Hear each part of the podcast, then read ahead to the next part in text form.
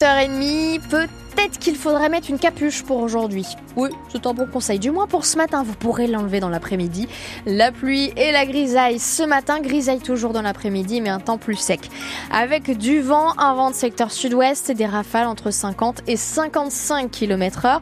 Pour l'instant, entre 11 et 12 degrés ce matin. 11 par exemple à Cherbourg, à Saint-Germain-des-Vaux, encore 12 à Barfleur et on attend jusqu'à 15 degrés dans l'après-midi. On fait le point commune par commune juste après vos infos. 7h30, les infos. Inès Alves chez nous, il était le père de l'abolition de la peine de mort, de la dépénalisation de l'homosexualité. La France rend hommage à Robert Badinter, aujourd'hui grand avocat et ancien garde des Sceaux, décédé vendredi dernier. Le rendez-vous est donné place Vendôme à Paris. Un hommage ouvert au public où Emmanuel Macron sera présent dès midi. L'occasion, Paul Barcelone, d'annoncer la possible entrée de l'avocat modèle au Panthéon. Emmanuel Macron veut saluer le parcours d'un grand homme, confirme l'Élysée, mais une entrée au Panthéon prend des années. Le président la propose, la famille et elle seule décident sur la base de trois scénarios. Une plaque, un cercueil sans le corps et une inhumation. Pas de calendrier et pas d'obligation. D'ailleurs, de son vivant, Robert Badinter a toujours refusé les décorations, même la Légion d'honneur. Ce rituel républicain de l'entrée au Panthéon cache aussi un message plus politique. Emmanuel Macron fait là discrètement savoir qu'il est favorable à une panthéonisation du père de l'abolition de la peine de mort, proche de François Mitterrand, figure de la gauche, à l'heure où son gouvernement est sans cesse accusé de prendre un virage à droite. Le chef de l'État a déjà fait entrer au Panthéon Simone Veil, l'écrivain Maurice Genevoix, la star du musical et résistante Joséphine Baker. Avant Missak Manouchian, résistant, poète, ouvrier, communiste, dans une semaine jour pour jour, le 21 février. À Coutances, un hommage sera également rendu à Robert Badinter ce midi devant le palais de justice. Les avocats du barreau sont invités à se rassembler en robe à l'appel du bâtonnier. Ne vous inquiétez pas si vous voyez des balais de véhicules de police, de gendarmerie et de secours. Ou si vous entendez des coups de feu tirés à blanc aujourd'hui et demain dans Cherbourg, 450 militaires, policiers, gendarmes et secours s'entraînent à gérer une situation de crise autour de la base navale. Tous les détails connus de l'exercice sont sur francebleu.fr. La surpêche touche encore 20% des poissons débarqués en France. Voilà le résultat du dernier rapport de l'IFREMER, l'Institut français de recherche pour l'exploitation de la mer, paru hier. On en parle en détail dans quelques minutes avec Clara Ulrich, directrice scientifique adjointe de l'IFREMER. Après la crise et à quelques jours du salon de l'agriculture, la coordination rurale et la confédération paysanne, deuxième et troisième troisième syndicat agricole en France sont reçus cet après-midi à l'Elysée. Hier, la FNSEA et les JA étaient à Matignon.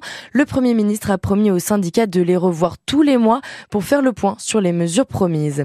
C'est une nouvelle qui tombe mal pour les vacanciers. La CGT et Sudrail appellent à la grève le week-end du 17 et 18 février en plein milieu des vacances scolaires de la zone C et au début de celle de la zone A.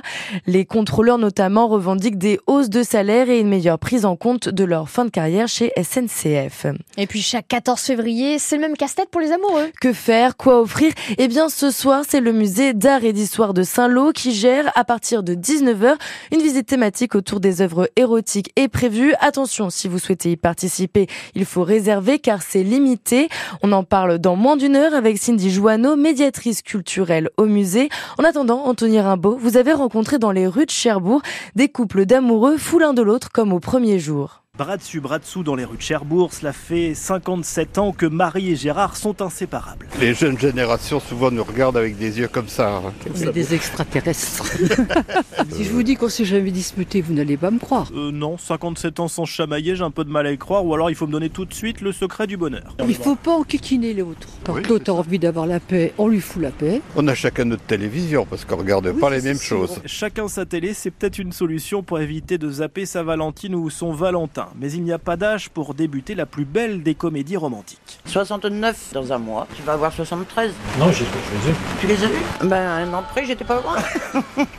bon, malgré ces approximations hein, sur les dates d'anniversaire, Gaël et Fanche roucoulent depuis 5 ans leur rencontre, un véritable conte de fées. On n'a pas de souvenir de notre rencontre.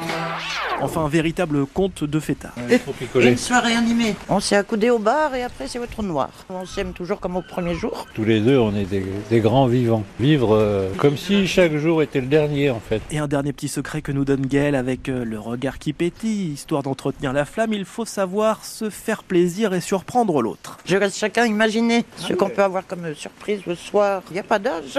On est toujours opérationnel. Et pour vous, quelle est la recette pour faire durer un couple? Révélez- Révélez-nous vos secrets au 02 33 23 13 23. Et puis la 150e édition du Carnaval de Granville s'est terminée hier soir. Et cette année, un record pour le char des pauvres. Près de 13 000 euros ont été collectés pour le Secours catholique de Granville.